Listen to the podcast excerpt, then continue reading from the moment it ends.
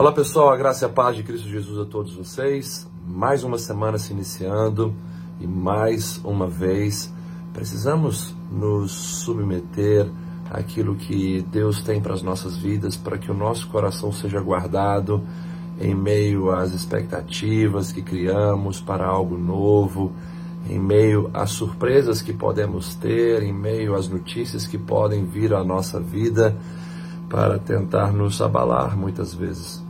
É necessário estarmos sempre ouvindo a voz do Senhor para que o nosso coração seja de fato nutrido por aquilo que é eterno, verdadeiro, sustentável, poderoso.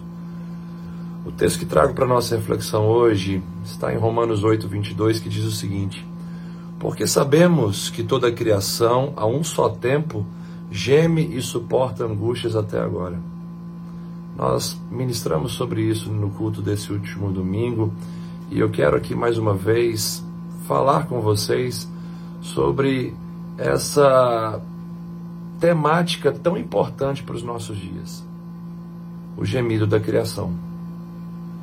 Nós temos que entender que as pessoas estão hoje de fato sofrendo sem Deus, estão angustiadas longe do caminho da verdade da vida que é Jesus estão padecendo diante das propostas e propagandas do mundo e do pecado que nunca cumprem o que promete.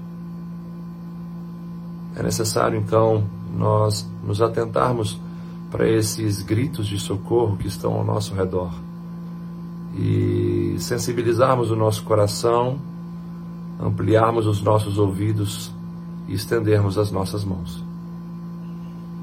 Seja nessa semana um instrumento de luz, um instrumento de cura, de compaixão, de amor e de misericórdia. Deus está concedendo a vocês essa graça de ouvir essa palavra e se capacitar dentro dessa missão dele em prol dos necessitados, em prol dos vulneráveis. Se você ouve uma palavra como essa, certamente é porque Deus está querendo contar com você para abençoar vidas, para salvar pessoas.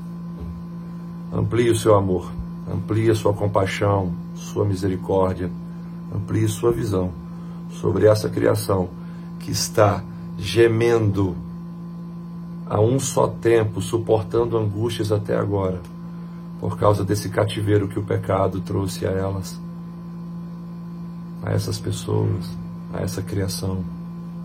Que Deus te abençoe e faça de você um agente de transformação, um agente de avivamento. Um grande abraço e até a próxima devocional.